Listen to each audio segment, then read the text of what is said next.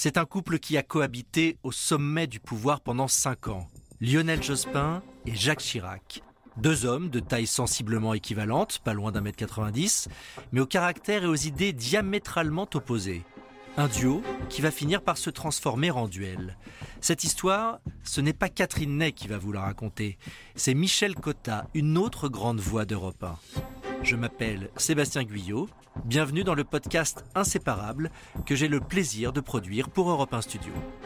Puis je voudrais dire à, à Cécilia et à Judith, Ma vie, je ne la regrette pas du tout. mais elles sont très belles toutes les deux sur le perron de l'Élysée. C'est un honneur d'être euh, la femme du président de la République française. Vive la République et vive la France. C'est pas un spécialiste de la félicitation conjugale. Pourquoi voulez-vous qu'à 67 ans, je commence une carrière de dictateur J'aime faire plaisir, je n'aime pas faire de la peine. Dans cet épisode, nous allons donc décortiquer les relations aigres-douces d'un couple qui a partagé le pouvoir entre 1997 et 2002. Alors malgré les sourires de façade, malgré la courtoisie des deux hommes, on a le sentiment, Michel Cotta, que le courant n'est jamais passé entre ces deux-là. Non, je pense que euh, ils ne se sont pas adorés. Hmm. Euh, je crois qu'il y a eu deux cohabitations, hein, une cohabitation plutôt euh, aisée au début et une cohabitation vraiment euh, très irréductible à la fin. Parce qu'il y avait une campagne présidentielle qui se jouait juste derrière. Et puis parce que, le, euh, si j'ose dire, le, le règne de Jospin sur la gauche euh, était en train de s'effacer. Alors, on va, on va le raconter en détail. Revenons au départ, point de départ. On est donc en 97. Jacques Chirac décide de dissoudre l'Assemblée nationale. La gauche arrive au pouvoir. Il appelle Lionel Jospin euh, pour le nommer Premier ministre. Ils sont tous les deux dans le bureau à, à l'Élysée. On sait, vous savez, vous, ce qui se dit à ce moment-là? Non, je ne sais pas ce qu'ils se sont dit, mais euh, on peut l'imaginer. Euh, ils avaient eu, comme vous savez, un premier débat télévisé puisque euh, ils avaient été euh, tous les deux finalistes en, en 1995 et c'est euh, Chirac qui a gagné. Donc là, c'était établi entre eux une sorte de de relation très académique, très Courtoise. figée. Je ne dirais même pas courtoise, Mhm. je dirais correcte D'accord. entre Jospin, qui était un homme euh, de devoir, mais qui n'était pas formidablement rigolo, hein, euh, ni qui prenait difficilement de la, euh, de la distance sur la politique. Il était très impliqué dans, dans sa propre... Il croyait à ce qu'il faisait, quoi. Hmm, Donc, par conséquent, il croyait pas du tout à ce que faisait euh, Jacques Chirac. bien entendu. Quant à Chirac, euh, c'est le contraire. Il avait euh, dissous l'Assemblée nationale un, un peu trop vite et en pensant qu'il allait gagner. Il voit qu'il perd et, et il prend au fond celui qui lui ressemble le moins. Par exemple, entre Chirac et, et Mitterrand, il pouvait y avoir des points communs, des points communs de, de grand animal politique, Oui, vous voyez, entre Les fauves. Euh, chacun euh, luttant, étant habitué à, la parole, euh, euh, autour de France. euh, bon, alors, il y avait beaucoup moins de distance entre Chirac et, et Jospin. Alors, ils se supportaient, mais enfin, en se surveillant de près. Alors vous le disiez, il y a eu, il y a eu deux cohabitations en une. C'est-à-dire qu'au début, il n'y a, pas vraiment de couac, ça se passe plutôt bien. Et, et les Français plébiscitent cette cohabitation euh, intelligente? Oui, mais les Français, ils plébiscitent toujours, au fond, euh, les cohabitations. On s'est bien aperçu que c'était très populaire, euh, les cohabitations. C'est souvent très, très paralysant pour la politique. Bien sûr. Mais enfin, euh, c'est euh, chacun a l'impression que l'autre peut donner son point de vue, donc il y a une sorte d'équilibre. Et donc, très vite, dès le 14 juillet, il y a une passe d'armes entre les deux. Pourquoi? Alors effectivement, euh, chacun euh, croit bon de mettre euh, le point sur les i dans la Constitution. Alors euh, Jacques Chirac déclare le 14 juillet dans la fameuse allocution, télévisée. allocution télévisée du 14 juillet, la Constitution donne une prééminence, un peu le dernier mot au président de la République. Bon. Et naturellement, deux jours plus tard, Lionel Jospin réplique Il n'y a pas de domaine de la politique française où le président est le dernier mot. Donc ils se testent et ils se répondent. Ils se testent, Alors- ils se répondent, et après ça, au fond, euh, ils arrivent à une première euh, cohabitation euh, pendant quelques, pendant trois ans, normale. Oui, c'est la euh, sans- cohabitation consensus qui va se transformer en cohabitation compétition à partir du moment où euh, ben, il y aura en perspective la présidentielle de 2002. Et puis il y a quand même euh, l'affaire de la vache folle, il y a aussi les affaires de la ville de Paris. Pour Chirac, est-ce que ça tend les relations entre les deux hommes c'est, ah Oui, ça, pour tendre, ça les tend. mais enfin, il faut voir que dans une première période, ils sont tout à fait d'accord. C'est drôle parce qu'ils sont tout à fait d'accord sur la politique internationale, mmh. et notamment sur l'Allemagne et l'Europe, et pas du tout, au fond, sur la politique intérieure. quand Jospin fait des 35 heures, euh, je suis pas sûr que euh, Chirac ait sauté de joie. Bien sûr. Euh, Donc c'est difficile, mais cet aspect de politique extérieure leur paraît d'apparaître dans tous les après les sommets comme deux personnes de même taille et, assez assez sympathiques quand ils sont tous les deux. C'est une entente, en tout cas, une entente politique qui est que Jospin, qui ne s'attendait pas du tout à être Premier ministre, l'est, et qu'il le fait passer intérieurement, enfin sur la politique intérieure, euh, des, tas de choses euh, qui sont restées, encore une fois, les 35 heures. Et par exemple, ils sont d'accord aussi, ils finissent par être d'accord sur le quinquennat. Hmm. Euh, c'est Jospin qui est plutôt pour. Chirac, au début, se fait tirer l'oreille, et puis après, il se dit, après tout, pourquoi pas?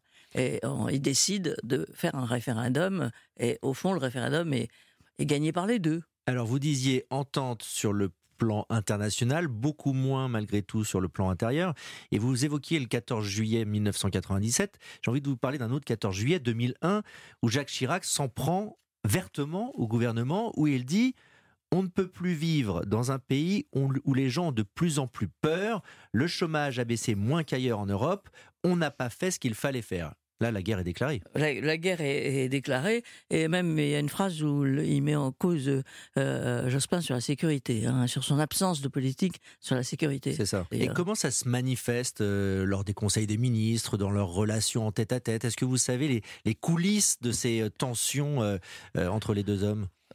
Oui, mais d'abord, au fond, il fallait être expert pour découvrir les, mauvaises humeurs. Par exemple, moi j'ai vu Lionel Jospin arrivé à Londres euh, quelques instants après que Jacques Chirac soit arrivé. Moi, j'étais parmi les journalistes qui suivaient euh, Jacques Chirac. On ne peut pas dire que quand il est arrivé, il avait un sourire formidable euh, vis-à-vis de Jacques Chirac. Bon, et puis il y a eu surtout, alors ça c'est vraiment la campagne présidentielle qui a fait ça, il y a eu surtout les fameux mots de Lionel Jospin dans l'avion qui le ramenait de la Réunion, et, ça, effectivement, moi j'ai tout de suite pensé, euh, je me rappelle, j'ai tout de suite pensé que c'était euh, une, une, erreur. Rappelez-nous ces mots. Qu'est-ce qu'il dit dans cet avion? Donc il est parti. Ah, euh, ils, se, ils, se, sont déclarés candidats tour à tour hein, à la présidentielle de 2002, le 11 février pour Jacques Chirac, le 20 février pour Lionel Jospin. Là encore, dans deux styles complètement opposés. Hein. Rappelons que Lionel Jospin avait été critiqué, c'est-à-dire qu'il avait fait une, un communiqué à l'AFP, il avait été sorti le soir de son domicile avec une image qui ne donnait pas très très très envie. Et donc voilà, la campagne a démarré. Lionel Jospin est à la Réunion, il revient. Et qu'est-ce qu'il dit de, Jacques Chirac? Alors c'est drôle parce que c'est on a l'impression que l'altitude euh, lui donne lui donne des idées ou plutôt euh, des mauvaises idées. Alors dans le vol donc qu'il ramène de la Réunion, il rentre avec les journalistes, il va s'asseoir dans le euh, le côté réservé aux journalistes, il leur parle et, il leur dit je me bats pour que Jacques Chirac ne soit plus président de la République. ça, euh, ça, bon, ça. Et plus tard, il ajoute, il manque d'énergie, il a vieilli, l'exercice du pouvoir l'a usé, il est d'une grande passivité. Alors naturellement, son attaché de presse euh, euh, parcourt les rangs des journalistes en disant, euh, surtout, pas un mot, hein, surtout, il a dit ça, c'est un... C'est du off, comme on dit dans le, jargon. Du, Vous ne le, répétez pas. et eh, le lendemain, c'est la seule chose qu'on retient naturellement de la réunion et de ce qui a fait Lionel Jospin. Ça lui coûte la victoire, hein, Lionel Jospin? Vous, vous disiez que c'était une erreur. Je pense que c'est une erreur. Je vais vous dire, c'est drôle parce que j'ai eu aussi cette discussion avec Lionel Jospin mmh. à un moment donné. Chirac ne faisait pas plus vieux que lui. Euh, Chirac n'avait pas l'air à l'époque euh, d'être complètement euh, vieilli, de manquer d'énergie. Au contraire, quand on les voyait sur les images, c'était plutôt Jospin qui toujours était sérieux. Et au contraire, Chirac était toujours tendant des mains. et, d'autant plus qu'au fond, il n'avait pas la charge du pouvoir. Donc quand vous en parlez avec Lionel Jospin, il vous dit quoi? Il me dit que je me trompe. Il, D'accord. me dit, ah, il me dit, c'est pas vrai, euh, euh, c'est vrai qu'il est comme ça, je trouve qu'il est complètement amorti, euh, euh, il en met une, il en met une, Une deuxième une couche. couche, et il était très content de l'avoir dit. Hmm. Et en fait, euh, je crois qu'on les Français ne l'ont pas ressenti comme ça. Justement, dans cette atmosphère où, après tout, la cohabitation est euh, plébiscitée par les gens parce qu'elle elle les rassure.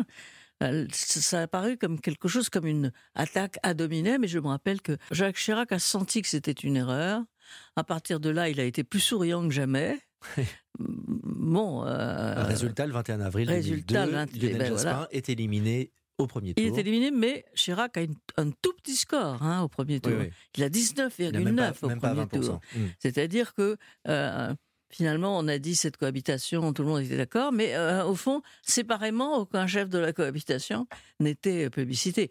Alors bien sûr, Jacques Chirac l'a été au deuxième tour parce qu'il était opposé à, À Le, Pen, Le Pen. et par conséquent, euh, il y a eu un front républicain ahurissant, euh, ahurissant à l'époque. Enfin, tout le monde, Oui. il y avait des fronts républicains, euh, des chauffeurs de taxi, euh, des commerçants, des politiques. Tout le monde était vraiment mobilisé contre Jean-Marie Le Pen parce que c'était Jean-Marie Le Pen. Mais enfin, en attendant, il était au deuxième tour, lui-même très étonné d'ailleurs, et lui-même terrorisé à l'idée que par un hasard de circonstances, il ait pu être élu, parce que autant il se sentait bien dans le rôle systématique de l'opposition, autant euh, au pouvoir, euh, il savait pas du tout ce qu'il allait faire. Dernière question, Michel Cotta. Est-ce qu'après ce 21 avril 2002, qui a été un séisme politique, notamment pour Lionel Jospin, qui s'est retiré de la vie politique, est-ce que Jospin et Chirac se sont reparlés par la suite? Écoutez, je n'ai pas l'impression, en tout cas, je, je- je suis presque sûr qu'ils n'ont jamais eu de discussion politique.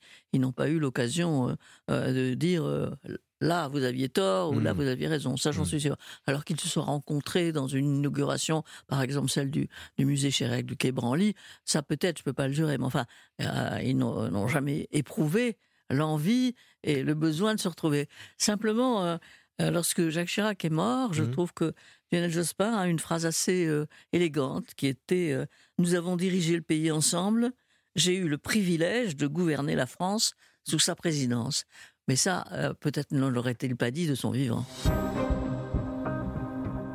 Vous venez d'écouter Inséparable, un podcast que j'ai eu le plaisir de produire pour Europe 1 Studio et réalisé par Christophe Davio.